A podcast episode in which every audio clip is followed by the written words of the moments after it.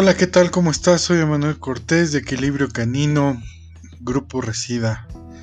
Te damos la bienvenida a nuestro podcast, a un nuevo episodio de Perros Hablamos. Comenzamos.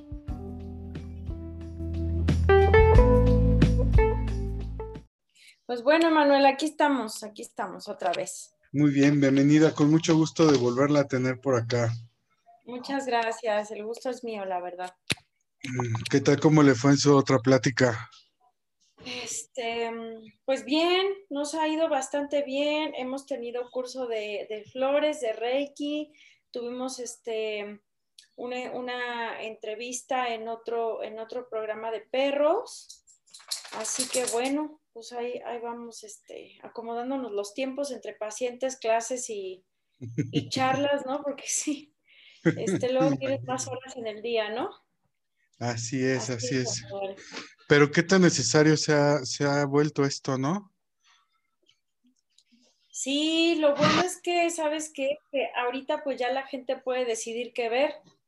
Eso es muy bueno porque antes era como la imposición. Bueno, todavía hay un poco, ¿no? O bastante, pero el punto es que antes había una imposición y era como de tienes que ver lo que hay y bueno, algunos se iban por otros lados, pero aquí ya hay muchas vertientes como para poder ver lo que, lo que uno quiera ver, así que pues eso es súper bueno, ¿no? Así es, efectivamente. Pues si gusta comenzamos con el, con el tema, que es, este, es justamente es eh, medicamentos eh, alternativos Flores de Bach. Así es. ¿Sabes qué, Manuel? Déjame ir por mi vasito con agua. Espérame sí, sí, sí. Espérame, espérame. Sí, la verdad, sí, yo ya también estaba preparada con mi agüita de Jamaica. Súper, súper, Emanuel. Pues ya estamos, ahora sí. Pues si gusta comenzar, digo, eh, como le comentaba, yo tengo conocimiento muy poco eh, referente a la medicina alternativa, la, la he vivido este, acupuntura, reiki, eh, de forma distante un poco las flores de Bach, este, pero la verdad es de que sí es un tema en el cual me interesa mucho porque, pues sí, ya llevarlo eh, con los perros o animales en, general, pues sí se me hace bastante interesante, ¿no? Sí, como no. Pues bueno, pues si quieres iniciamos, vamos a platicar sobre las famosas flores de Bach qué son, cómo funciona, qué es, la, qué es la terapia. Y bueno, pues otra vez gracias por la invitación, Emanuel. Y bueno, eh, las flores de Bach, primero que, nada se llaman Bach. Bueno, va a estar aquí mi niño, ya saben que este Sí, no te preocupes. Jugando este, con su chango en, el, en, la sala. Bueno, eh, se llaman flores de Bach por el doctor Eduard Bach. El doctor Eduard Bach fue un médico galés que estudia medicina. Él nace en 1886 y muere en 1936. Vive 50 años el doctor. Y bueno, él, aprende medicina. Este, solamente que el doctor era como bastante inquieto y le gustaba mucho la naturaleza y entender las cosas como desde otro punto de vista. Eh, él empezó a estudiar, eh, fue inmunólogo, bacteriólogo, patólogo, también tuvo una mención en salud pública, o sea, era, un tipo muy preparado en la parte médica, pero eh, al doctor Bach, por ejemplo, no le gustaban las inyecciones, ¿no? Decía que, este, pues si ya llegaban los pacientes con una dolencia y ya se sentían mal, pues como él todavía los iba a perjudicar con una inyección, ¿no? Eso es lo que pensaba el doctor. Y la verdad es que pues uno puede ser bien valiente y pues te dejas inyectar, pero de que duele, duele. O sea, eso, sí, o sea, eso no lo podemos negar y de que, y de que duele, duele, ¿no? Entonces, a él no le parecía esta, esta situación y él quería llegar como al origen de la enfermedad física, o sea, él sabía que había patógenos y todo esto, pero él quería saber exactamente cuál era el origen, por ejemplo, para contraer algún tipo de infección. Si bien era por alguna inmunosupresión, pero él quería ir todavía más a fondo de por qué pudiera haber alguna inmunosupresión, sobre todo, ¿no? Entonces, eh, él empieza a fijarse en los estudios del padre de la homeopatía, que fue Samuel Hahnemann, que Samuel Hahnemann ya había y los homeópatas ya habían determinado esta relación que hay entre las emociones y el cuerpo físico. Eh, bueno, el, doctor eh, Hahnemann fallece, deja pues, pues sus investigaciones hasta donde él, eh, pues cuando, cuando fallece, y entonces el doctor Bach de una manera como muy modesta dice que él simplemente sigue con los estudios de Hahnemann, ¿no? Entonces, aquí hay algo bien interesante porque la homeopatía también es maravillosa. Este, yo la ocupo poco porque creo que necesito este, seguir estudiando más, pero, pero sí la ocupo. Y la homeopatía, ¿cómo trabaja? Trabaja con una situación en donde tú tienes algo, entonces lo similar cura lo similar. En la terapia floral es diferente. En la terapia floral es tú tienes un defecto de carácter, por lo tanto lo transformas en virtud. El doctor Bach cuando empieza a estudiar toda esta parte de la homeopatía, se empieza a introducir en, en sabiduría ya más antigua y más milenaria en donde estudia alquimia. Y la alquimia, pues es la madre de la química, ¿no? La alquimia tiene que ver con, cuestiones de transformación de la materia, por así decirlo. Eh, entonces él empieza a estudiar esta parte y los alquimistas eh, hace pues, muchísimos años decían que en el rocío de la mañana, o sea, que se, que se escurre esas gotitas en las plantas, viene contenido, eh, ahora sí que el contenido del mundo, la sabiduría del mundo. Y eh, es así como el doctor Bach renuncia a la alopatía, se queda con algunas situaciones de, la homeopatía, porque además, cuando él empieza esta, esta situación de empezar a investigar, empezar a indagar, pues evidentemente los médicos alópatas no estaban de acuerdo en, en, la manera en la que él empezaba a concebir el mundo, sobre todo diciendo que había que sanar el alma. Si nosotros leemos a Bach, que tiene el famoso Cúrate a ti mismo, ¿no? que, la verdad es una belleza, es un librito muy chiquito que lo puedes leer muy rápido, porque Bach lo que quería era que su legado eh, quedara de la manera más sencilla y fácil, sin términos complejos ni, ni nada, porque decía que en la naturaleza todo es sencillo. Entonces, básicamente lo que sucede es que empieza a tener como ciertos roces con médicos alópatas y también con, con algunos médicos homeópatas, en donde no aceptan las investigaciones y lo que él empieza a descubrir, ¿no?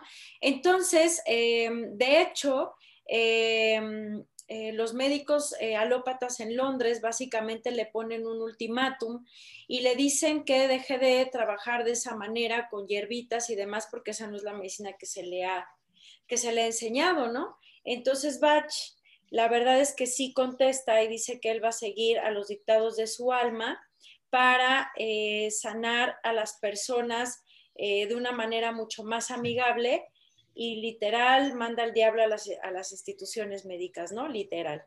Entonces, Bach renuncia a ser médico renuncia a ser médico y eso que le iba bastante bien económicamente, renuncia a ser médico y se dedica a ser terapeuta herbolario, que es lo que dice el, doctor Bach. Entonces, básicamente, eh, Bach lo que empezó a hacer fue una identificación de las 38 esencias florales, que son 38 que, son las que completan su kit, su, sistema floral, en donde eh, él identifica 12 eh, personalidades, porque además él, era considerado un excéntrico, pues estamos hablando de, cuando termina 1800 y cuando empieza 1900. Y pues está interesante porque era muy mal visto que un médico se fuera a un bar o a los pubs, ¿no? A echarse una chela, una cerveza. Eso era muy mal visto en un médico y él le valía gorro y se iba a echarse las cervezas, a platicar con la gente y a convivir y a ver a, saber cómo de los padeceres a nivel emocional. Eso le gustaba mucho al doctor Bach. Entonces, pues rompe con muchos, em, em, pues como estereotipos, como con muchas maneras de pensar, ¿no? Y empieza a ejercer una medicina más desde el alma. Entonces, la verdad es que él hace un estudio exhaustivo de las plantas, desde el tamaño de la semilla, en qué tipo de tierra eh, florece, con, qué otras plantas alrededor, porque pues las plantas también son todo un mundo súper interesante, ¿no? Que, los botánicos son los que se dedican a ello. A eso y bueno, a Bach le debemos como mucho estudio de eso para poder comprender por qué las flores nos ayudan de esa manera, ¿no? Entonces Bach, como te decía, identifica 12 personalidades, así como 12 signos del zodiaco, ¿no? Así como los 12 arquetipos de Carl Jung, que fue, que creo que lo mencioné la, la charla pasada, me parece, este, de Carl Jung, que, que él identifica estos 12 arquetipos, que son 12 personalidades que Em, que puedes encontrar en las personas. No es que sean dos en cada una, sino que tú puedes representar a, alguna, ¿no? Por ejemplo, yo soy Géminis, por así decirlo, ¿no? Entonces, Géminis es, un arquetipo, tú cumples con ese arquetipo con ciertas características, ¿no? Que vienes a, desarrollar y pasa lo mismo con los 12 curadores que el doctor Bach identifica. Él sigue trabajando y básicamente su fundamento y su postulado es, a nivel médico, es yo no trato enfermedades, yo trato individuos y trato emociones. Entonces, él no se fijaba en el efecto físico de la enfermedad, sino le preguntaba a la persona cómo se sentía, cómo se sentía, qué era lo que estaba viviendo y a partir de ahí él empezaba a recetar las flores. Eh, pasaba sus días de investigación y llegan los siete ayudantes, que son em, como siete caretas que nos podemos ir poniendo a lo largo de nuestra vida como para poder sobrevivir. Por ejemplo, un perro que a lo mejor, pues sí, pues nace con todas las habilidades sociales, más bien las va aprendiendo, ¿no? En teoría, cuando va, bueno, cuando va creciendo, está con mamá, está con hermanitos y demás, y que a lo mejor puede tener estas ciertas habilidades, pero si es arrebatado de mamá y lo dejan todo el tiempo en la azotea encadenado, pues evidentemente va a perder estas este, habilidades sociales que a lo mejor iba a ser un perrito como muy sociable, muy, muy alegre, muy amable, y por este tipo de cosas cambias, ¿no? Te vuelves, te puedes volver reactivo, ¿no? Por ejemplo. Entonces, una de las, de, las, em, de las particularidades de estas caretas de los siete ayudantes es justamente trabajar a ese nivel para que se quiten esa careta como de agresividad y que salga el verdadero yo por ejemplo, en nosotros y en el caso de, los perros, ¿no? Ya después sigue avanzando eh, en sus estudios el doctor Bach, porque además él experimenta las 38, los 38 estados emocionales del sistema y llegan los 19 últimos remedios que son como como situaciones del día a día, ya no, ya no tienen que ver como con personalidades marcadas, sino con cuestiones, por ejemplo, de trauma, eh, de situaciones de inseguridad, de algún otro tipo de miedo, este, no sé, con cosas como más de, del día a día, ¿no? Entonces, básicamente las flores eh, se las debemos a Bach. Eh, la verdad es que no es por nada, pero sí les recomiendo mucho el, curso que estamos dando porque se van a dar cuenta, hay muchos cursos que, que trabajan con, con, flores de Bach para animales, pero realmente, eh, por ejemplo, el, grupo que tengo ahora, eh, la mayoría ya sabe usar flores, pero la verdad es que se queda muy escueto el, curso porque no ahondan en lo que es necesario entender y es necesario entender justamente cómo, cómo se va presentando una flor, primero una, luego la otra, y no nada más es porque, ay, esta flor sirve para esto y ya, no, tiene una razón de ser y un fundamento por qué primero es Impatience, que es uno de los 12 curadores, y por qué la última que el doctor Bach descubre Sweet Chestnut. Entonces, eh, ajá, o sea, todo tiene una, una, una razón de ser, ¿no? Entonces, básicamente las flores trabajan a nivel emocional, no tienen efectos secundarios, no tienen contraindicaciones, lo puedes mezclar con cualquier tipo de medicina hasta homeopática, porque algunos homeópatas son un poco ortodoxos y tampoco les gusta mezclar, pero yo creo que bien llevado, o sea, bien manejado una homeopatía y una combinación con flores es maravillosa porque la he vivido también en mi práctica, ¿no?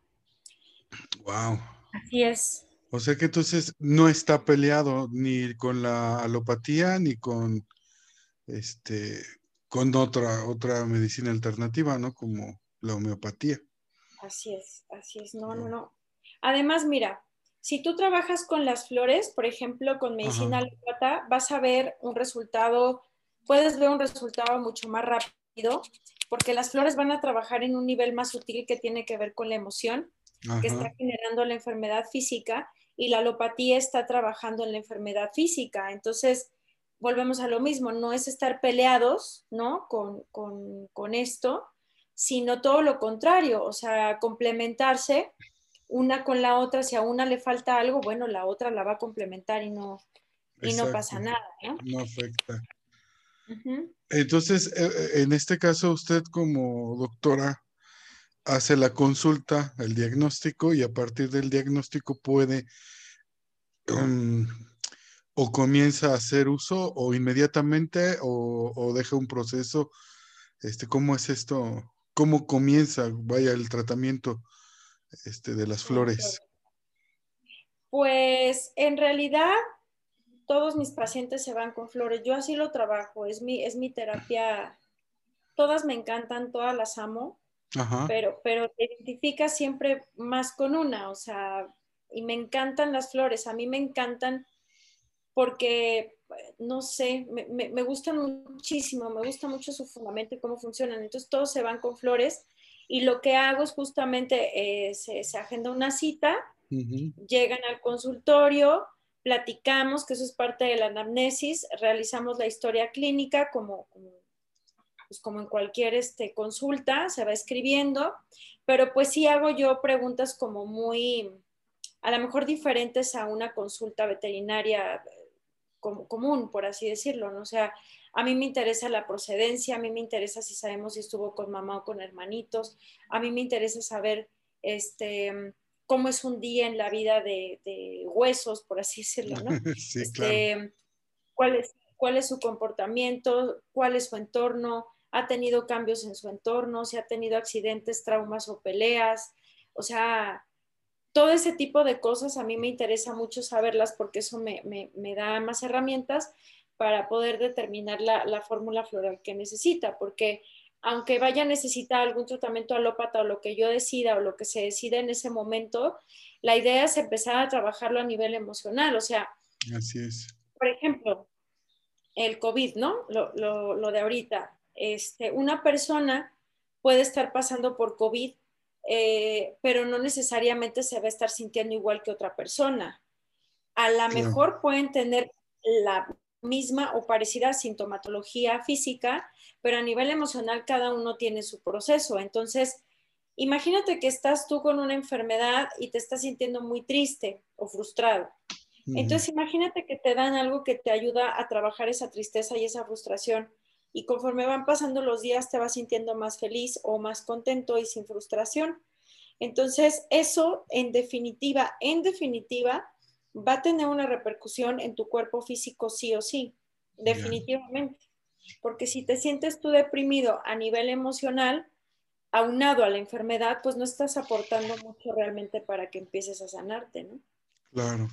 entonces en esta lógica me quedé pensando, un perro que es este reactivo, eh, obviamente sí hay que conocer su historia, pero normalmente vamos a, suponer que llega y vamos a, darnos una idea que es un perro rescatado, no hay como mucho contexto en su historia, eh, ayuda mucho al proceso de rehabilitación entonces este, esta terapia.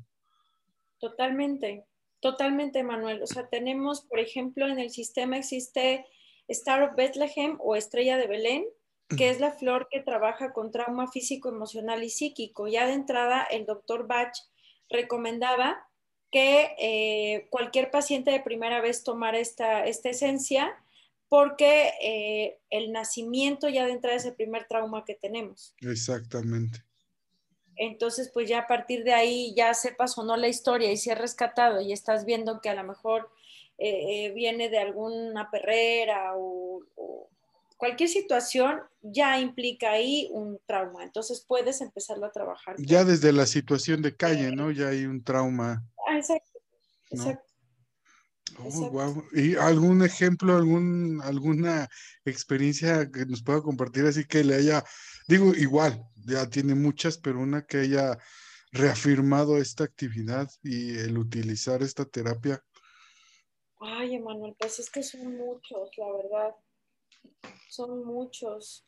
Porque mm. me imagino que debe haber muchos escépticos a, la fecha eh, que pueden cuestionar, ¿no? O sea, cuestión, obviamente, como lo decía y hasta, hasta el doctor lo cuestionaba, ¿no? La, la medicina tradicional. Hoy en día creo que sí se ha abierto un poco más estas, estas este, tendencias o estas oportunidades alternativas, vaya, que, este, que están más a, la apertura, ¿no? Y al, a entrar a ese conocimiento, pero aún así creo que mucha gente sigue escéptica en estos temas, ¿no? Entonces, puede decir, como tal, una consulta o una terapia, puede decir, me quieren ver la cara de, pues de tonto, ¿no? la verdad. Es que, Manuel, pues sí puede pasar, o sea, sí, mira, yo por eso estoy como muy comprometida en profesionalizar la terapia floral, por lo menos en los animales. En, los humanos, yo, o sea, yo me certifiqué en un lugar que es serio. Pero en los animales, y ahora más con estos alumnos que tengo ahora, pues sí me estoy dando cuenta que sí hace falta mucho más. O sea, si bien puedes aprenderlo por encimita y te puede dar un resultado, porque sí te va a dar resultado, pero sí creo que se tiene que profesionalizar eh, la parte de la educación de la terapia floral definitivamente, porque, por ejemplo, como se está hablando de situaciones este, que no puedes tocar, que tienen que ver con energía, eh, hay mucha gente que utiliza el péndulo para elegir la flor que necesita el perro. Yo creo en el péndulo, creo que puede ser una buena herramienta, pero, por ejemplo, digo, o sea, no, no es juzgar porque no va por ahí, es mi opinión, ¿no? Como decir, si alguien tiene así el head puesto de todas las esencias y utiliza el péndulo y dice, dale estas, y ni siquiera tiene ni idea ni por qué está dando esas, nomás porque el péndulo se lo dice, pues ahí sí yo digo, este, pues estaría bien padre que te metieras a estudiarlas, porque la verdad es que son fantásticas y son es un mundo fantástico y maravilloso que deberías de aprender y que a lo mejor el péndulo lo pudieras utilizar en dado caso de hacer un diagnóstico diferencial, porque en el sistema de Bach hay cinco flores de miedo. Hay diferentes tipos de miedo, no todos los miedos son iguales. Entonces, el doctor Bach identifica cinco. Entonces, a veces em, puede ser un poco complejo decir, híjole, ¿cuál de todas estas es? Porque a veces pasa. Entonces, a lo mejor puedes utilizar el péndulo, puedes utilizar kinesiología, que es cómo reacciona el cuerpo ante un estímulo, que también lo puedes utilizar y ya que el mismo cuerpo del paciente te indique cuál es la fórmula que necesite, o por la, por la misma vía de la sufarmacognosia, que es justamente esta técnica que tienen los animales que ya se ha documentado y que se utiliza ahorita mucho para administrar aceites esenciales de que los mismos animales escojan sus esencias, porque eso también pasa. Y eso es lo que yo hice, por ejemplo, con una, con una puma. Trabajé eh, a la par con una médica veterinaria, ella dio homeopatía y yo di terapia floral a una puma que está en cautiverio, que tenía eh, mucho miedo, fobia, porque además, pues la verdad es que el lugar en donde está, pues pues no está muy bueno porque además al lado tiene un taller, o sea, la música, las máquinas. El ruido. sí, ella no tiene un, no tiene un cubil porque en ellos el, cubil felino, así como los Thundercats, pues, el cubil felino, y ella no lo tiene, entonces si se, si se siente amenazada no tienen dónde refugiarse. Entonces empezó con problemas de estereotipias, no comía bien, estaba muy delgada, ¿no? Entonces, cuando nosotros empezamos a trabajar con ella, de hecho, este, este caso clínico lo expusimos en el Congreso de Ciencias Veterinarias en La Habana, Cuba, en el 2019, en el 2019.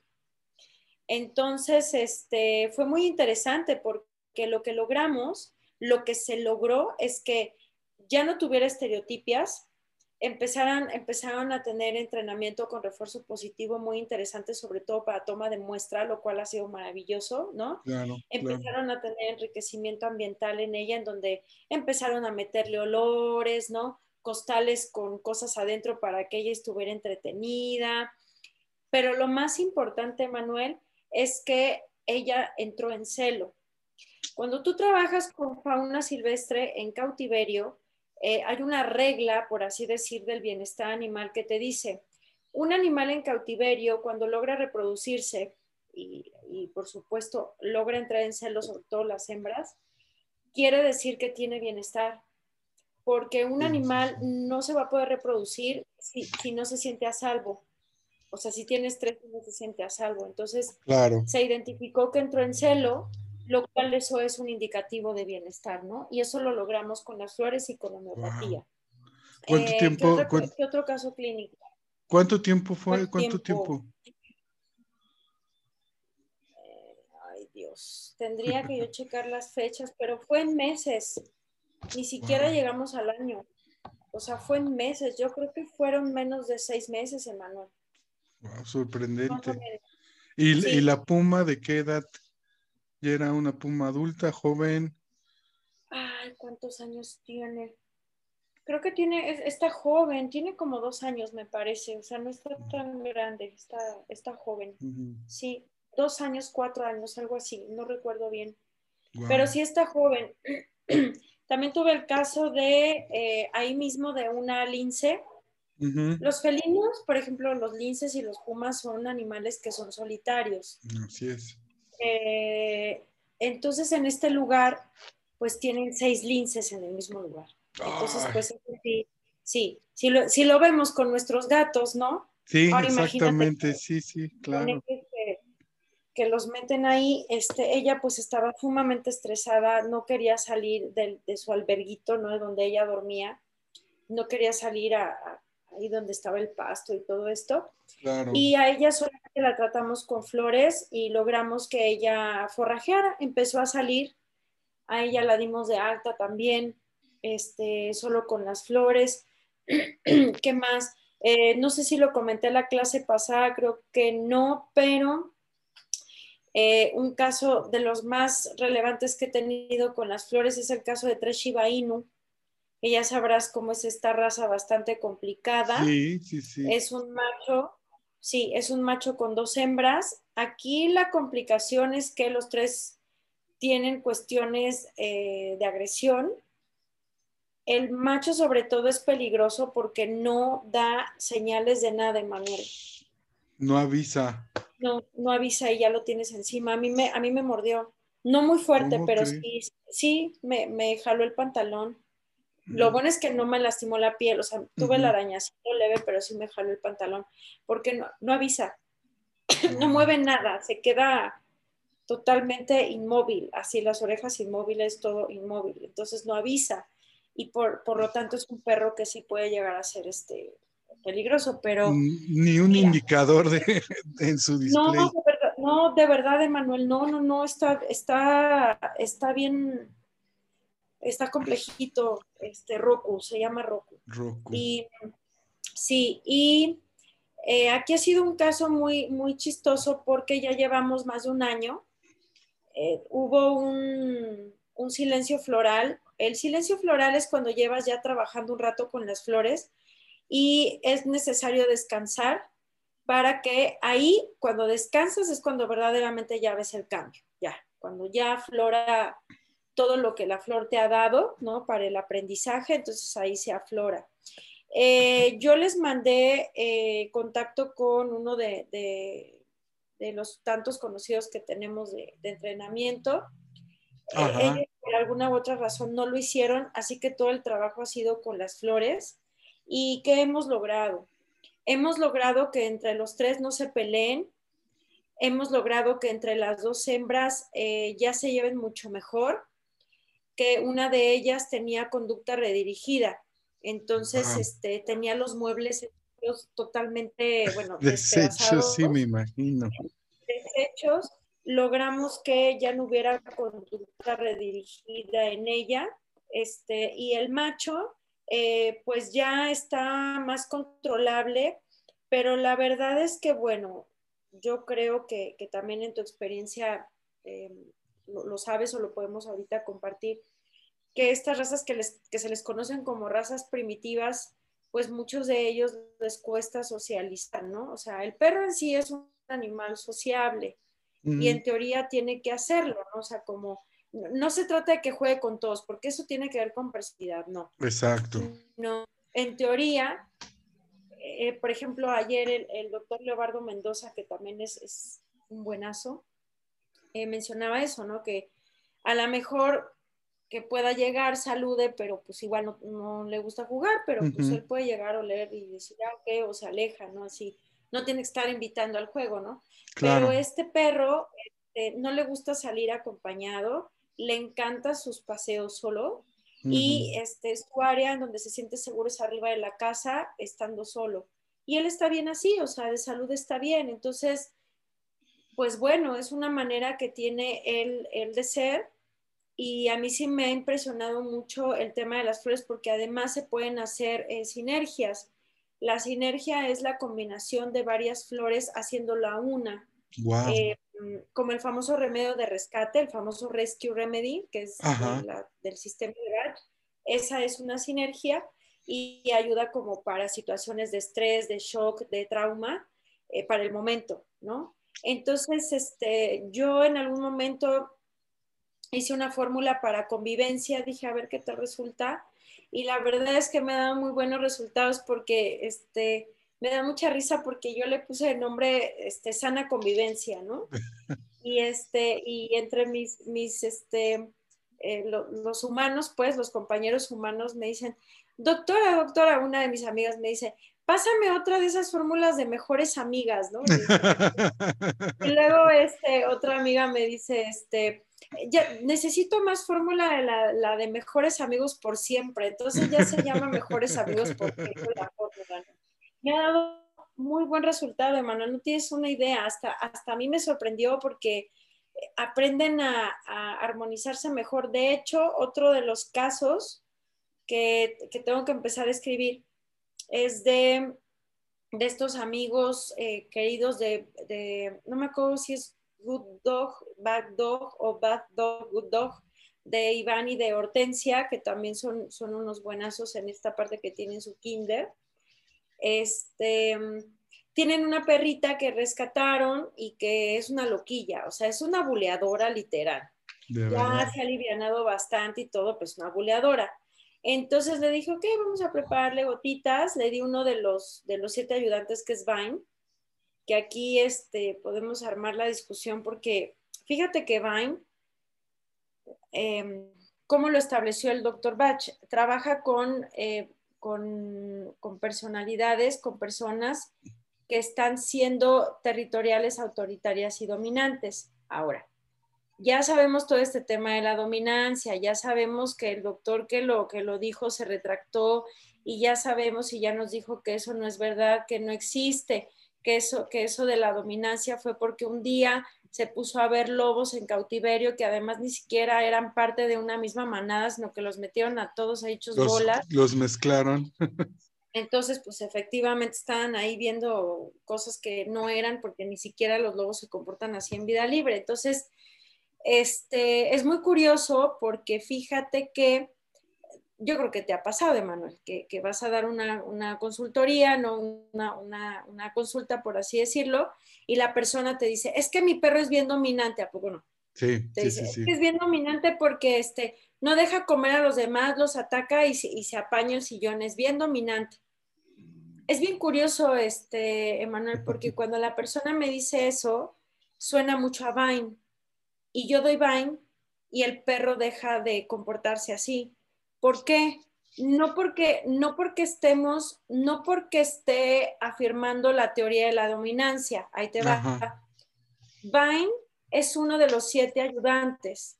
Los siete ayudantes son caretas que nos vamos poniendo a lo largo de la vida para poder sobrevivir. Por ejemplo, en el caso de esta perrita, yo esta perrita le di Vine. Y Hortensia justamente me, me, platicó ayer apenas, estábamos comentando y me dice, quiero comentarte que Lili va súper bien, ha dejado de ser eh, tan buleadora, ya no muerde los pies de, una de las personas que, les ayudan allá. Y este, me dice, lo que he notado es que se empieza a ir un poco hacia atrás de mí. Wow. Eso, eso es muy interesante, muy interesante. Sí, bastante, sí, sí, sí. ¿Por qué? Porque Vine está quitando esa careta de buleadora y qué es lo que hay detrás en ese tipo de comportamientos. Por lo regular hay miedo. Exactamente. Ajá, entonces está quitándole la careta y lo que hace Orte, porque además también son maravillosos, son unos grandes rehabilitadores también, este, lo que hace es, o sea, la deja, la hace sentirse en confianza, pero trata de poner su distancia de tú lo tienes que gestionar solita. Exactamente, o sea, tú tienes que, que aprender ahora, exacto, que, pues no está bueno lo que estás haciendo, pero las flores están ahí, haciendo su juego, su trabajo, porque van, quita la careta y en esa fórmula hice, metí la sinergia de mejores amigos por siempre, ¿no? Entonces está aprendiendo a llevarse mejor con los demás, entendiendo que no tiene que utilizar esas herramientas que ella aprendió para poder sobrevivir. ¿Sí se, ¿sí se entiende? Sí, claro, totalmente, totalmente. Esa es como la explicación en, en, ejemplo de a grandes rasgos de cómo pueden funcionar las flores, ¿no? Muy interesante, sí, porque como dice, ¿no? Bueno, a mí me ha pasado casi siempre no llega y cuando son estos casos es que mi perro es dominante alfa, ¿no? Y este, y justamente eso, ¿no? O sea, cuando les, les comentas que es algo que también, o sea, es parte de un aprendizaje. No necesariamente tiene que haber nacido así, ¿no? Sino que es algo que, que tienen como, vaya, las circunstancias que pudieron haber vivido. También a mí me gusta mucho regresar al, pasado del perro, porque se lo comentaba la, otra vez, ¿no? Desde, para mí el destete es importantísimo, ¿no? Si lo, si lo hacen inmediatamente al mes, al mes y medio, sí me ha tocado ver perritos o tratar perritos que, este, con conductas muy, muy, muy interesantes, ¿no? Que sí son, este, eh, muy diferentes a las que, a otro tipo de conductas que vas viendo que el perro va, este, que sí, va adquiriendo y con, como lo comentaba, ¿no? También como van aprendiendo a socializar, ¿no? Porque no es lo mismo, eh, digo, no me gusta hablar mucho de, o generalizarlos en razas, sí hay, desde mi punto de vista, sí tiene muchos, eh, un 70, un 60% y, influye la raza, no en su totalidad, pero no es lo mismo que juegue un labrador o cachorro a un bulldog cachorro y que cómo aprende, ¿no? A, este, a socializar, ¿no? Un Doberman, un Alaska, un Husky, estas cuestiones de perros primitivos. Y obviamente el perro cómo va aprendiendo también su, su, socialización. Además, también cuando los llevan a parques o con otros perros, este, pues pueden encontrar perros este, ya más grandes, obviamente, maduros, este, otros perros que, como, como bien lo dicen, no le gustan socializar y es lo primero que les enseñan es, aléjate de mí, no quiero nada contigo, ¿no? A veces le hacen de manera brusca y pues de ahí como tal, el perro ya tuvo un aprendizaje, ¿no? Entonces también a veces, eh, yo creo, a veces aprendemos bien, a veces aprendemos mal, aprendemos por las buenas y aprendemos por las malas, ¿no? También el perro ahí es como se va, este, va desarrollándose, ¿no? Su, crecimiento y sus etapas, ¿no? Así es. Mira, siendo de las razas también es bien importante porque pues nosotros viendo que ahorita ya dices que hay cada aberración que de verdad dices, Dios mío, o sea, ah, o sea, por ejemplo, el bulldog, ¿no?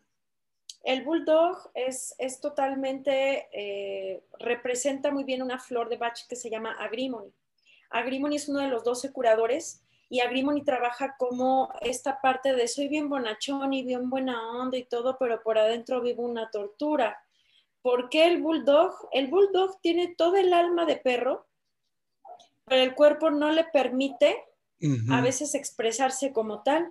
Exacto. Entonces, justamente es una situación en donde se empieza a generar mucha ansiedad, eh, tienen problemas musculoesqueléticos, de piel, respiratorios, las hembras pues distóxicas, de, que no, de que no pueden este, parir solas. O sea, son cuestiones que además, o sea, somos, somos bien curiosos porque le exigimos mucho al perro de, no, te tienes que portar bien con todos, ¿no? pero el lenguaje canino es bien importante. Entonces, imagínate, eh, por ejemplo, mi, mi kin, a kin eh, con correa le cuestan mucho trabajo, bueno, la correa también es todo un tema, ¿no? Sí, pero le cuestan mucho trabajo los, los perros tipo Spitz, ¿no? O sea, los Alaska, los Akitas, los Husky, hasta los Pomeranias, porque, o sea, porque las orejas así, la cola así, Exacto. ¿qué les está diciendo al otro perro eso? Claro. O sea, ya desde la vista, porque porque lo que primero utilizan es la vista, lo que primero usan es la vista, eso, eso, ya, eso ya se sabe. Entonces lo ve de lejos, ¿no? Y lo ve así bien parado. Y si es un perrito que ha tenido problemas, que viene de la calle, que no sabe gestionar y demás, pues ¿qué es lo que primero tiene que hacer? Pues ponerse al tiro. Exactamente, exactamente. O ponerse al tiro o huir, ¿no? Exacto, depende también de cómo se, se vaya presentando las situaciones. Todo este tipo de cosas todo este tipo de cosas se puede trabajar perfectamente con las flores y la verdad es que yo por eso las uso, Manuel, porque no, yo no tengo miedo para nada de, darlas porque bonito. Además, si en una de esas que estás haciendo la fórmula, más las fórmulas son personalizadas, no sé, pones una que no era, no, no le va a hacer nada porque, porque como no era, no le va a hacer clic en, nada, ¿me explico? Entonces no va a haber ahí, ¿no? Y también aquí hay algo muy importante que yo quiero mencionar sobre la parte de las fórmulas que son personalizadas. Últimamente, y ya de un tiempo atrás, he estado viendo que venden frascos que dicen flores de Bach y dice agresividad, flores de Bach, ansiedad por separación. Flores Eso es lo que iba a preguntar. La verdad es que dices, no, no hagan eso. eso, eso no es terapia floral, se los digo de verdad. Eso no es floral. Eso es utilizar flores para un padecimiento en particular. Y volvemos, y volvemos a lo mismo, no estamos ahí cayendo en la cuestión alópata en el sentido de que es la enfermedad y no estamos viendo justamente al individuo, ¿no? Que eso es lo importante que les quede, que, que, hay que dejar muy claro porque precisamente ahorita pensaba esto, ¿no? Que mucha gente, ay, este, ahorita lo primero que pensé, ojalá que puedan recomendar algo para la fobia a los cohetes. Como tal, sé que puede haber algo, pero no es, no es como tal la enfermedad o la fobia, sino es el individuo, el, saber qué, qué manifiesta, qué, qué está manifestando eh, y a partir de esa manifestación, obviamente sí sabemos que es la fobia, pero hay más cosas más atrás, ¿no? Que se tienen que ir, este, ustedes como expertos tienen que ir determinando cómo pueden ir, inclusive creo yo, o si estoy entendiendo, dígamelo, las cantidades, las proporciones este, que se tienen que dar, ¿no? Sí, totalmente. O sea, por ejemplo, tú puedes pensar, bueno, ¿tiene fobia a los cohetes? Rock Rose, que es que de hecho es la auténtica fórmula de rescate de Bach, o sea, eso, eso muchos no lo saben. No es el famoso Rescue, el Rescue lo hizo el centro Bach allá en, Inglaterra. Mm. Pero Bach, el verdadero remedio de rescate es Rock Rose, es una esencia floral, es una, es una flor. Y pues sí, esa puede tratar fobia, eh, pánico, ¿no? Pero tiene mucho que ver, como dices, o sea, la historia detrás, pero además el contexto, el entorno. O sea, hay que ver si la ventana simbra de más, o, o, o sea, pueden haber otros detonantes más allá que pensar a lo mejor solamente en Rock Rose, o sea, puedes pensar en otras cosas. Por eso a mí, en lo personal, no me gustan este tipo de, de, de sinergias, porque sí las hacen tipo sinergia, o, no es sinergia, simplemente ponen una flor ahí, ¿no? Que es para ansiedad por separación, que por ejemplo puede ser Chicory, que es, uno de los 12 curadores que trabaja ahí apego. Pero no toda la ansiedad por separación se trabaja con Chicory, es una gran flor por dar, por supuesto, pero hay que ver cómo lo vive.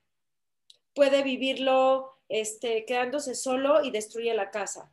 Puede vivirlo quedándose solo y autolastimándose puede vivirlo y tener una alergia terrible en la piel, puede vivirlo y tener vómitos y gastritis constantes. Entonces, no, no nada más es chicory, o sea, puede ser la raíz de la situación, pero la, la, cuestión con esto es que lo dan y, y como no es personalizado, en la mayoría de los casos no funciona y como no funciona piensan que las flores no sirven y no sí sirven y sirven maravillosamente pero como lo están dando de una manera generalizada, como, como ese no es su fundamento, por eso no funcionan en todos los casos, porque se está perdiendo la visión de lo que realmente es la terapia floral. Ahora, la esencia, ¿no? Exacto, porque además es conocido como un arte terapéutico, porque en el arte tú creas. Claro. Entonces, el terapeuta que está formado en la, la terapia floral tiene que ser, tiene que tener una habilidad de poder captar la emoción que hay detrás. Y cuando tú vas a hacer una fórmula, pues ya puedes pensar en todas las flores, pero en realidad las tienes que ir metiendo en orden. O sea, ¿por qué meter esta, luego la otra, luego la otra y luego la otra? Porque tú quieres un... O sea, tampoco es... perdón, ah, perdón, doctora, se cortó. Perdón, se cortó. ¿Me, escuchas mejor? ¿Me escuchas mejor, Emanuel? Sí, decía, se me quedó, se cortó como 30 segundos. Ya no le pude dar. No te preocupes. Bueno, este, Se está cortando otra vez. Para no este, perder. ¿Me escuchas? A ver, espérame. Me voy a pasar como del lado de. Espérame, espérame. Sí. Espérame. Espérame, espérame. A ver si acá. ¿Aquí me escuchas mejor, Emanuel? Perfecto. Sí, sí, sí. ¿Sí? ¿Me escuchas mejor? Me puse un poquito más al lado del, del modem. Ah, bueno, lo que te estaba diciendo es que para armar una fórmula, lo que tienes que hacer es, piensas en las flores, ¿no? O sea, conforme lo que te están diciendo, ya vas anotando qué flores, que, ya las conoces, pero el punto es saber por qué pones una primero y por qué pones la siguiente, la siguiente y la siguiente hasta la última. O sea, mm. en, eso, en eso recae el hecho de que sea un arte terapéutico, o sea, tú creas la fórmula, entonces tampoco es como, no, pues métele esta, esta y esta. O sea, tiene que haber una armonía en la manera en la que tú estás metiendo las flores porque justamente ese es como el resultado que tú requieres. Y mira, más que, más que tú, ¿cómo te lo puedo explicar? más que tú pudiera parecer que tú, que tú vas a manejar como terapeuta qué es lo que quieres. En realidad, el buen terapeuta lo que tiene que hacer es que el paciente se dé cuenta, o sea, se dé cuenta de dónde tiene que trabajar y los perros lo hacen perfectamente. O sea, los perros tienen eh, cerebro reptiliano, la parte límbica y, la, la, la, corteza cerebral. Entonces, al tener corteza cerebral, los perros tienen conciencia de sí mismos. Ya sabemos que tienen dolor, ya sabemos que hay memoria, ya sabemos que tienen un chorro de, facultades cognitivas que nosotros también tenemos. Nada más que evidentemente un perro no va a concebir la vida igual que nosotros por el simple hecho de que el perro es un cuadrúpedo y nosotros somos homínidos, o sea, nosotros vamos caminando en dos patitas y ellos en cuatro. Ya de entrada eso te da, te da una visión totalmente diferente de cómo, de cómo es el mundo, ¿no? Pero en la terapia floral es muy interesante porque la manera en la que yo trabajo es sí, evidentemente siempre les digo en el curso de flores, tienes que aprender, o sea, es, es que es obligado, o sea, tienes que aprender del comportamiento de la especie a la que te quieras dedicar, ajá, pero también trabajarlo desde la empatía, porque ahí te va. Lo que te está diciendo el humano, Emanuel, es el reflejo de lo que, de lo que él tiene porque decimos acá en aquí en México que lo que te choca, te checa. Te checa, así es. Entonces te van a decir, es que mi perro es súper reactivo con todos y ataca a todos y, este, y no le puedes quitar el sillón, cosas así, ¿no? Entonces, eh, al momento que tú estás pensando en esas flores, básicamente esas flores son para el humano. Total. Pero si se las das al perro, exacto. Pero si se las das al perro, va, vaya, se va a transformar sí o sí, por supuesto. O sea, es que es bien interesante. eso está bastante interesante. Sí. Sí, Digo, y, y, sí está muy, muy comprobado, ¿no? Que en esta cuestión, si los perros sí son el, espejo cañón del humano, ¿no?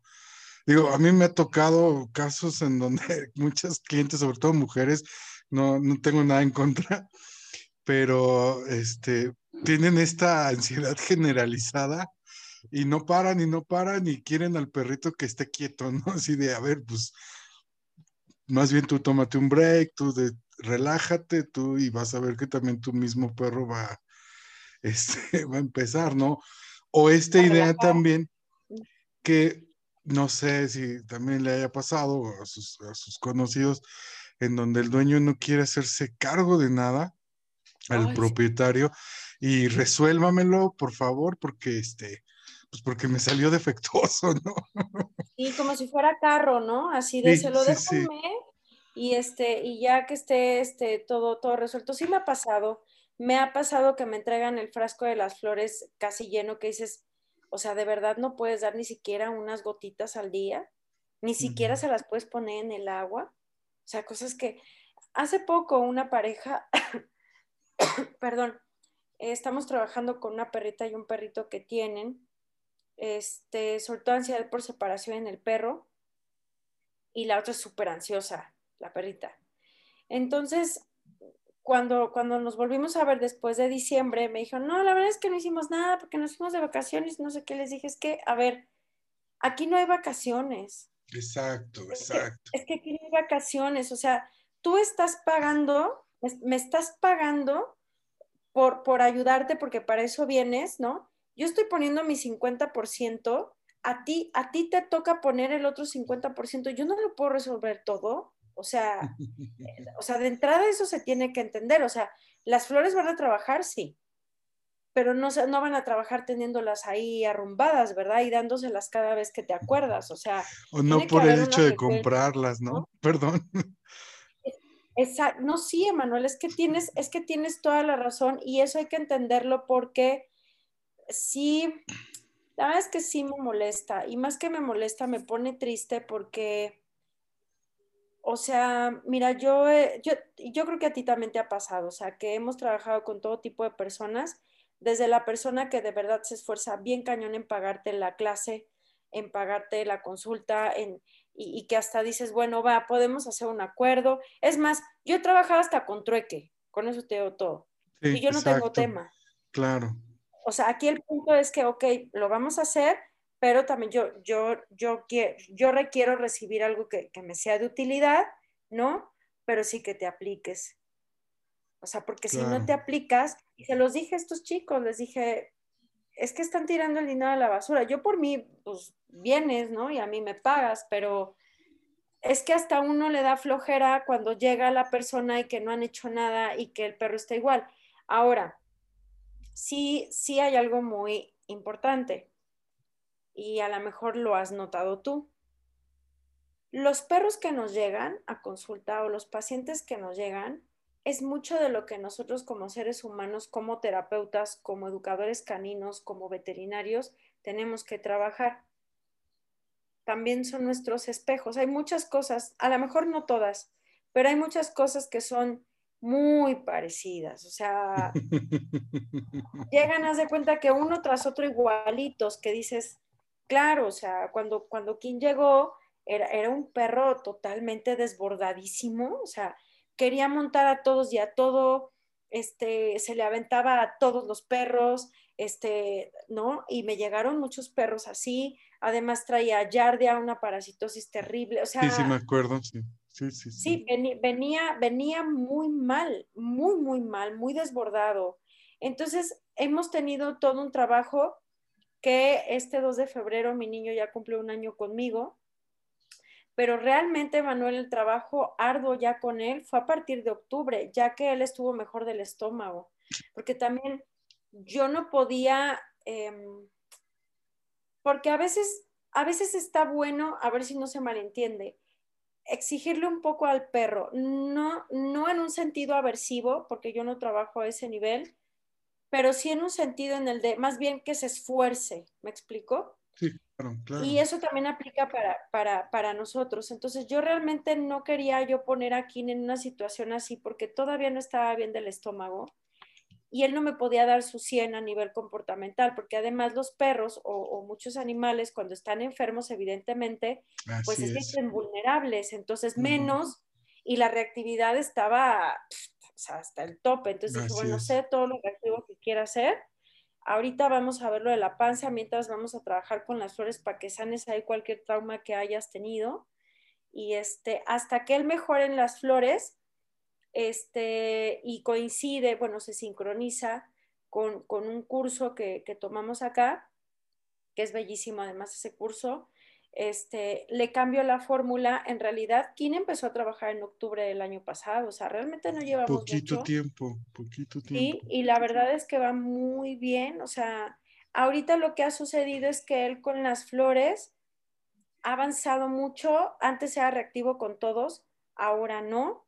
Ahora se ha vuelto como un poco selectivo con quien se reactivo. Y sobre todo son este tipo de perros, ¿no? Entonces, bueno, hay que, hay que ir trabajando a ver qué, tanto también se puede llegar. Y también aquí hay algo bien importante que yo les digo cuando usamos las flores.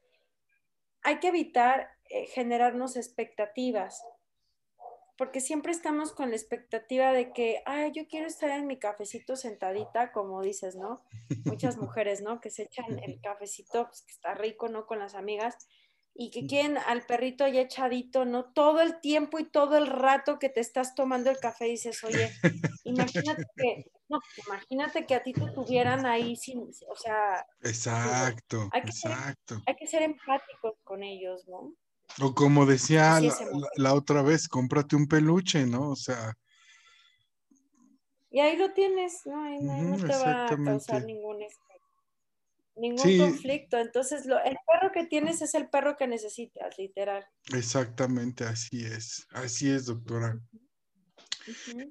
Eh, en este, bueno, en, esta cuestión, y digo, sí lo he visto, eh, eh, inclusive lo platico con, con, mi terapeuta, ¿no? Estas cuestiones de, del espejo, porque, pues sí, ¿no? Tanto a veces llega para, para nosotros, inclusive para nuestros perros, también lo he visto, que de repente hay, este, bueno, yo tengo una perrita que es, este, me ayuda a dar la consulta, eh, este, y pues realmente también ella es la que, pues realmente ella es la que trabaja, ¿no? La que realmente hace como esta labor de, de, ayudar a socializar a los demás perros.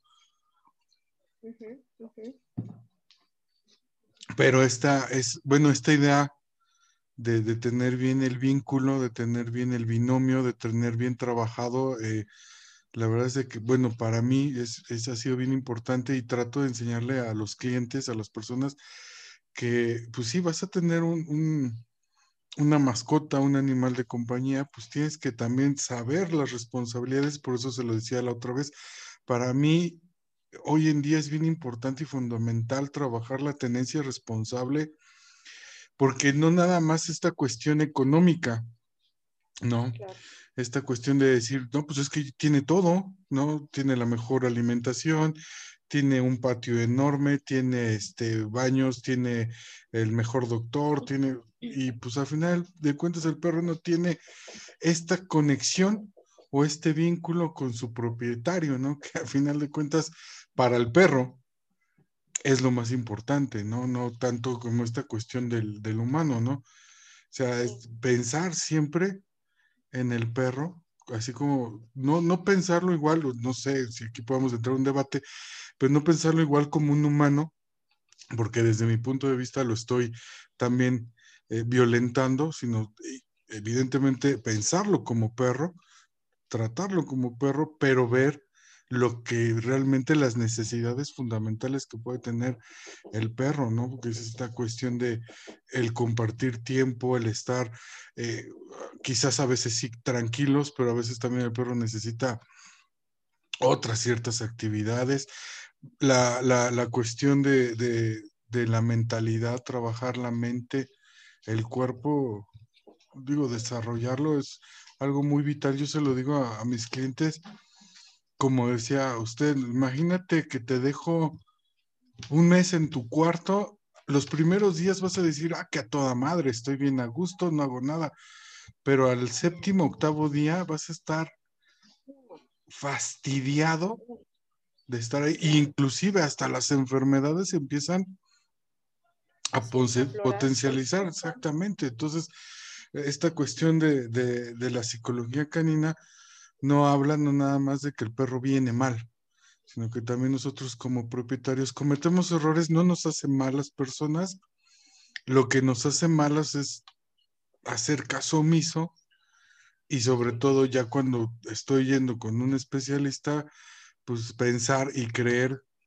que ya va a estar resuelto con el simple hecho de haber ido o comprarle las, ¿no? No, no, no, Tienes, que trabajar y mira, las flores, eh, a mí me encanta hablar de que, este, hay, más bien, hay una frase que mi mamá dice mucho que decía Bach, porque mamá también es terapeuta floral y decía, mm.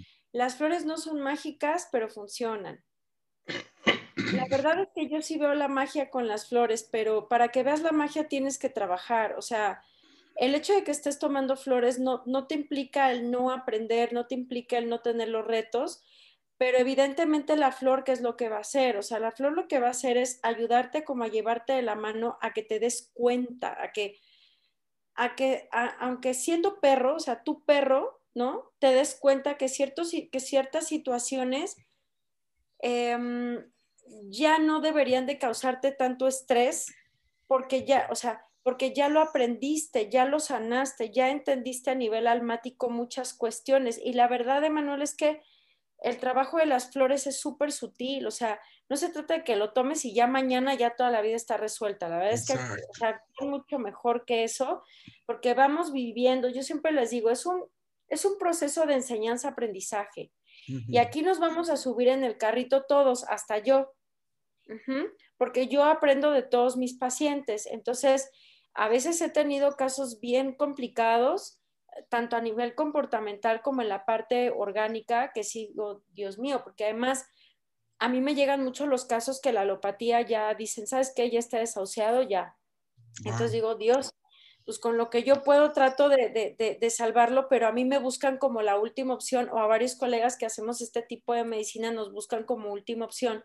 Y la situación no es esa, la situación es que de verdad ya entendamos que este tipo de medicina sirve y como decía en un inicio, se complementa. Entonces, el hecho de que eh, Bach, de hecho, decía también que ya tú, en el momento que tú estás yendo a ver al doctor, que ya lo decidiste, ya estás empezando a sanar porque ya abriste como mm. todos tus canales energéticos para recibir esa sanación. Entonces, he tenido de todo. La verdad es que ya no me pasa, pero en un inicio sí tuve gente este, que desertaba, ¿no? Así como de, ya esta loquilla de qué me está hablando, ¿no?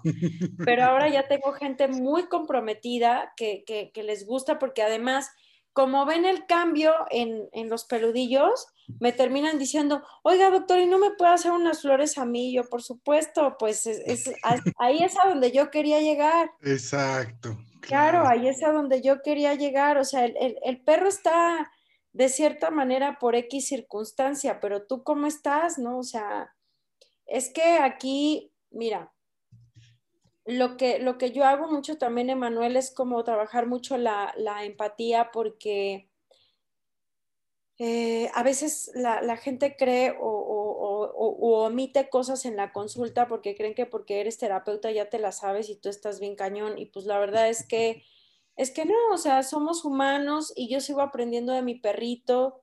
O sea, sin ir más lejos, o sea, ayer justamente íbamos en su paseo de la mañana y este, hay un camellón por donde yo vivo. Y a lo lejos eh, vi como un tipo Shih Tzu, pero además él tiene un amigo que es un Shih Tzu de aquí de la cuadra, que yo más que amigo yo diría que se aman, o sea, sí tienen ahí un, tienen ahí un ligue los dos, eh, se, intentan montar, pero como en buena onda, y juegan y se, caen bien, muy bien los dos, entonces no tienen tema y se aman así cuando se ven. Yo dije, ah, mira, ahí viene tu amigo, no sé qué, porque lo vi de lejos. Y entonces Kim eh, lo que hace no es que se relaje, sino que tensa la correa, pero no, ya no se pone, ¡ah! sino que se queda al borde de la correa, pero está alerta. Ya. Eso ya es una ganancia Un gran avance, de claro. muy grande. Claro. Sí, entonces yo lo, lo dejo, este, estoy viendo como todo el lenguaje perruno que él empieza a decir y el otro perro, y honestamente yo los vi bien, entonces le, digo a las personas, ¿se deja este, conocer? Me dice, sí, súper bien. Y Kim se acercó bien. Yo, yo no sé si fue mi error que me fijé más en el otro perro que en Kim y de pronto lo único que vi es que Kim se le fue con todo. Entonces yo alcancé a jalarlo, no lo lastimó, yo dije, ¿en qué momento? Por eso hay que estar muy al tiro y siempre tenemos que aprender de todo. Entonces yo me quedé así, llora tú. Y cuando lo alejé, pues, ¿qué fue lo que hizo Kim? Que se sacudió, ¿no? Entonces, bueno, ahí liberó, ahí liberó, un poco de, de estrés y no entendí qué fue lo que sucedió. La verdad es que no lo vi, no lo vi. Exacto. No, vi, no vi, aquí, no vi lo que, lo que sucedió, pero es muy importante que, que, que, que aprendan a identificar ese tipo de cosas, sobre todo para que nos anticipemos y podemos ayudar también a nuestro perro, como por ejemplo, Así es. Eh, decía, también el, doctor Leobardo decía que el perro pues tiene esta particularidad de buscarnos mucho para la resolución de problemas, ¿no? A nivel simbiótico, eh, biológico, y te lo digo porque por la, por la maestría que tengo en, en, en ecología, no me parece una situación mala, por así decirlo, pero el punto sería que de primera entrada él solito lograra resolverlo.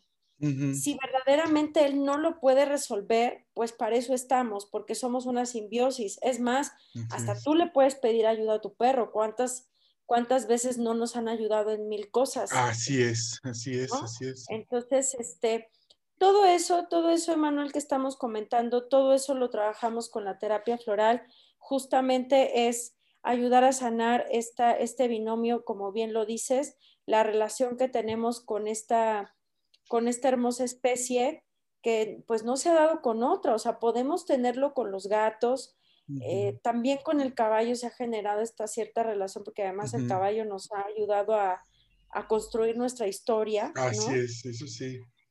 Pero el, pero el perro ha sido muy especial, ¿no? Entonces, este, sobre todo algo que a mí me interesa mucho es, eh, me parece muy interesante el perro de ciudad, eh, el, el, perro que, como bien dijera, también lo voy a volver a mencionar al doctor Leobardo porque sí lo dice muy bien en el sentido de que este es su hábitat natural, la ciudad, porque ya están haciendo aquí. Así Entonces, es. Entonces, eh, ¿qué pasa? Que los perros de ciudad no se están llevando bien y eso no es parte de la naturaleza del perro. Uh -huh. El perro no quiere el conflicto. El, eh, un perro emocionalmente estable va a evitar el conflicto. O sea, a lo, a lo último que va a re, eh, recurrir es a la agresión y eso porque ya de plano nadie le ha entendido todas las señales que él ha emitido y que de plano ya se siente totalmente acorralado, pues bueno, va a tener que atacar pero, pero e, es eso, entonces tenemos que aprender mucho de, de, de, eso, Emanuel, y la verdad es que las flores son una gran, gran, gran medicina para poder trabajar a nivel emocional, la verdad. Wow, sí, sí.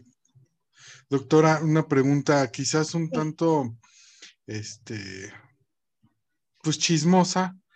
Eh, ver, y, y, y, sobre todo también para que nos está escuchando, nos vaya a escuchar, costos, ¿qué costos puede tener más o menos una terapia? Digo, yo entiendo que esta cuestión que no puede ser, o no, no, sé si estoy bien, un costo general, pero más o menos bueno, para las personas que, que nos puedan escuchar y que quisieran intentar este, y que puedan darse la idea de qué costos este, pueden tener. Y sobre todo tampoco que se vayan, perdón, con estas, este, con estas personas que, como bien dice, que ya están haciendo los, los frasquitos y por irse por quizás lo más barato, estén comprando o adquiriendo un mal producto, ¿no?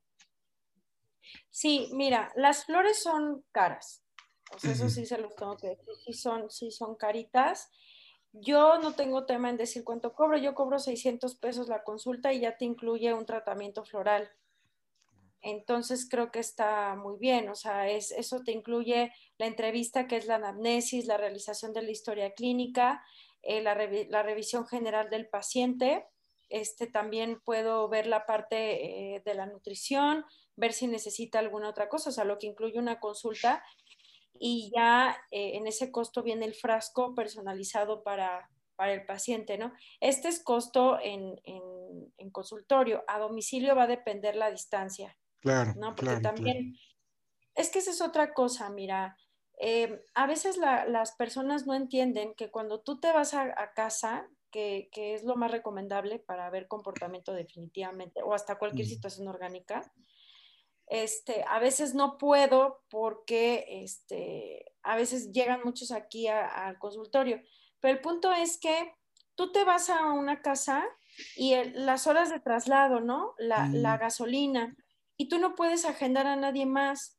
Entonces estás yendo a casa, ¿no? Entonces, yo pienso que, que ahora con la pandemia la gente se ha dado cuenta del valor que tiene mi gremio y eso me da mucho gusto, la verdad, porque también mi gremio ha sido muy lastimado, o sea, se le exige demasiado, como de, es que para eso estudian y cómo es posible que no quiera atender a mi 21 perro que rescato porque tiene que hacerlo de a O sea, cosas que dices, o sea, perdón, pero no, o sea, yo también yo pago renta, pago luz, pago internet, tengo que pagar gasolina. A mí los laboratorios médicos no me regalan las cosas, yo las tengo que pagar. Y también merezco echarme una buena comidita, también merezco irme de vacaciones, porque también dedico mi vida a que tu compañero esté bien.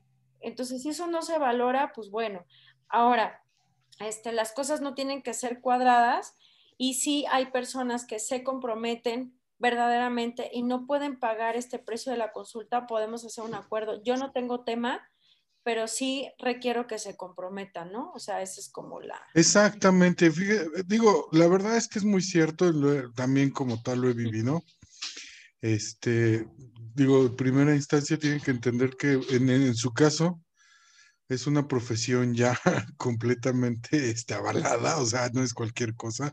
Son cuatro años de, de, estudiar, cinco, perdón, cierto, yo me fui con otras, este, cinco años, que no nada más es invertirle el tiempo, sino los traslados, libros, o sea, al final de cuentas una profesión y después, como tal la profesión, pues uno piensa y quiere, desea, busca, pues vivir de esa profesión, ¿no? Entonces, de primera instancia, es como cualquier otra, es como si un doctor este, de humanos le dijera, no cobres, ¿no?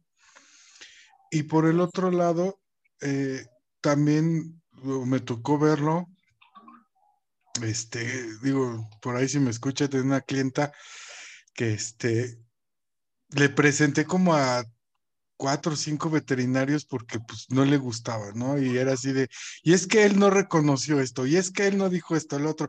Pues obviamente entender que cada veterinario es diferente, cada veterinario trabaja de manera diferente este, no, a, mí, en lo personal, no puedo decir que no hay malos veterinarios.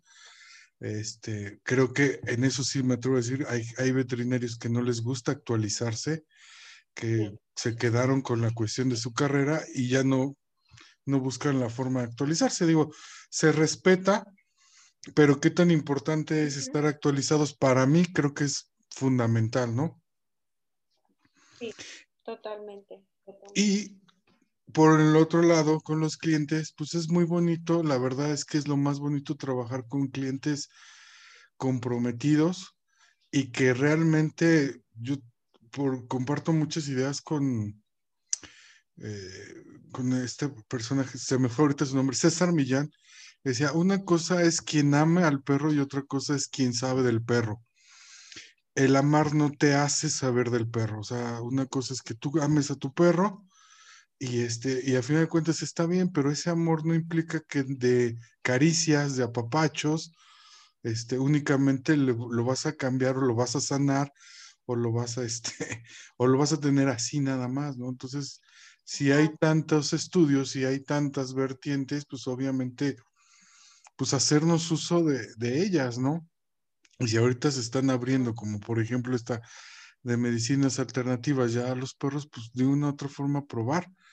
Se me hace este, muy, muy interesante porque ya como, como usted lo comenta en su consulta, pues realmente creo que lo está dando ya dentro de un paquete en el cual al final de cuentas es muy completo y obviamente está brindando el bienestar o está buscando el bienestar tanto del, del, propietario como del, obviamente más en este caso, pues de la mascota, ¿no? Del perro. Del perro. Fíjate que ahorita que estás diciendo eso me acordé de una frase que decía mi abuelita. Este, cuando la gente no atendía bien a sus, per, a sus perros, a sus gatos, decía, qué bonito gatito, pero de comer poquito. Así decía.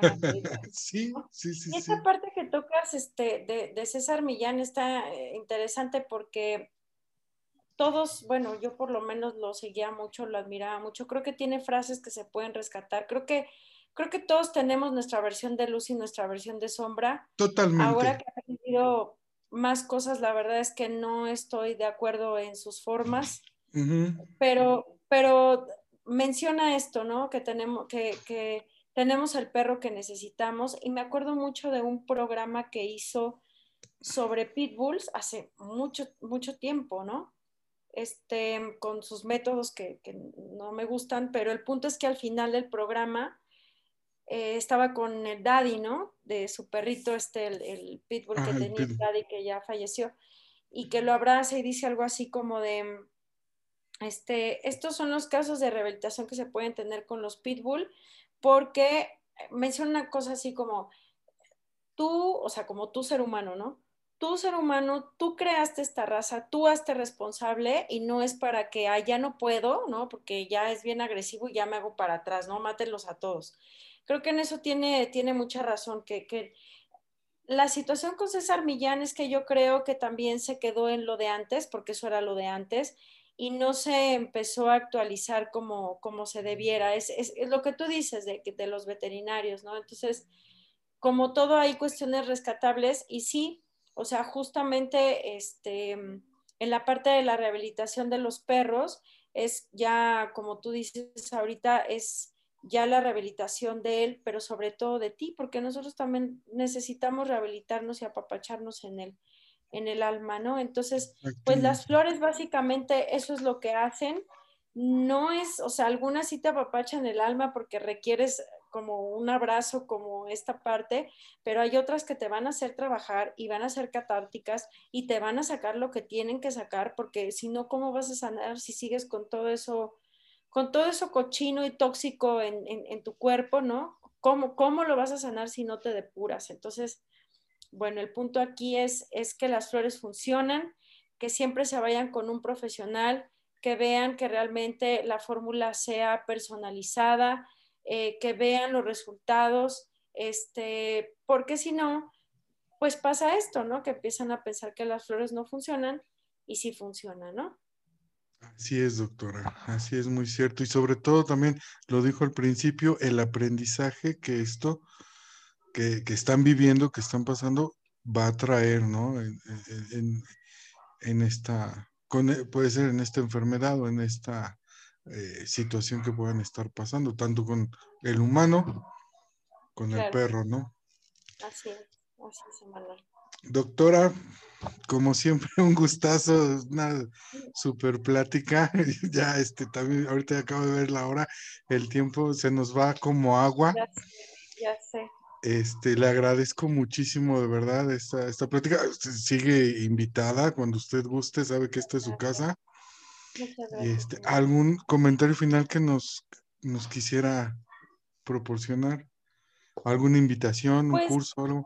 Alguna invitación. Este, primero que nada, agradecerte. Gracias por, la invitación. Yo, mientras pueda hablar de lo que amo y que además que sé que funciona, yo feliz por hacerlo.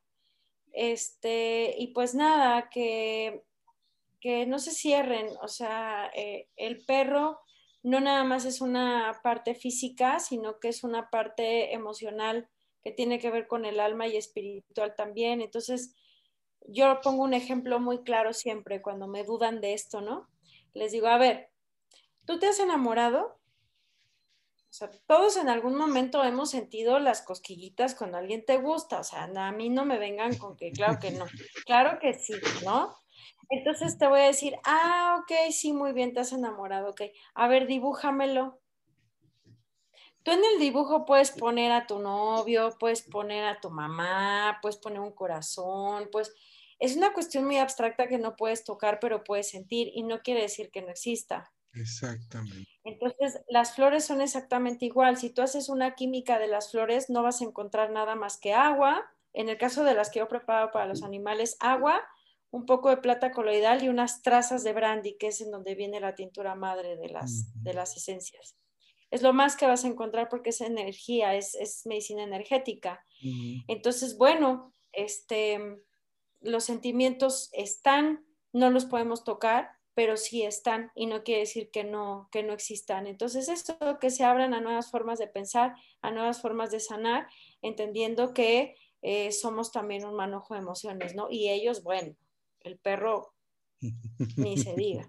Y pues gracias por la invitación, hermano. Muchas gracias, doctora. Muchas gracias. Y pues, digo, ahorita estaba pensando también, no sé si le gustaría eh, poder, lo, dejo ahorita este, en el aire, una otra plática eh, sobre las esterilizaciones, ¿no? Que, que podemos hablar, un gran tema de las esterilizaciones. Este, igual, ¿no? Podemos hablar en tema de perros y en gatos, edades, este, pros y contras. Ahí nos ponemos, si quieren, nos ponemos en contacto por vía WhatsApp para este, para ver si, si quieren podemos organizar un, tema, otra, este, otro podcast sobre este tema. Eh, me podría otra vez, digo, ya lo tengo yo los datos, pero para eh, cerrar el podcast, podría decirnos sus teléfonos, sus redes sociales, por si alguien quiere este, buscarla o ir a consulta con usted. Claro que sí, Emanuel. Me pueden buscar en WhatsApp al 5591 86 29 42. En Facebook estoy como Caban con K y B de burrito, Caban Medicina Veterinaria Holística. Y en Instagram como eh, Caban-Bet. ¿Sale? Ahí me pueden buscar mandar este mensaje y este, a veces me tardo un poquito porque me llegan 35 mil, pero siempre contesto, de verdad, siempre lo hago. Entonces ustedes no desesperen. Ahí este, pónganme su mensaje. Perfecto. Y les recordamos que el consultorio está al sur, centro de la ciudad, ¿verdad? Así es, cerca del Centro Nacional de las Artes, Churubusco y Tlalpan, a dos cuadras del Metro Ermita. Ahí tienen su casa. Ah, perfecto, muy bien. Muchas gracias, doctora. Pues la dejamos descansar y estamos en contacto. Que pase buena noche. Igualmente, gracias por todo. Un abrazo, cuídate mucho. Hasta luego. Bye.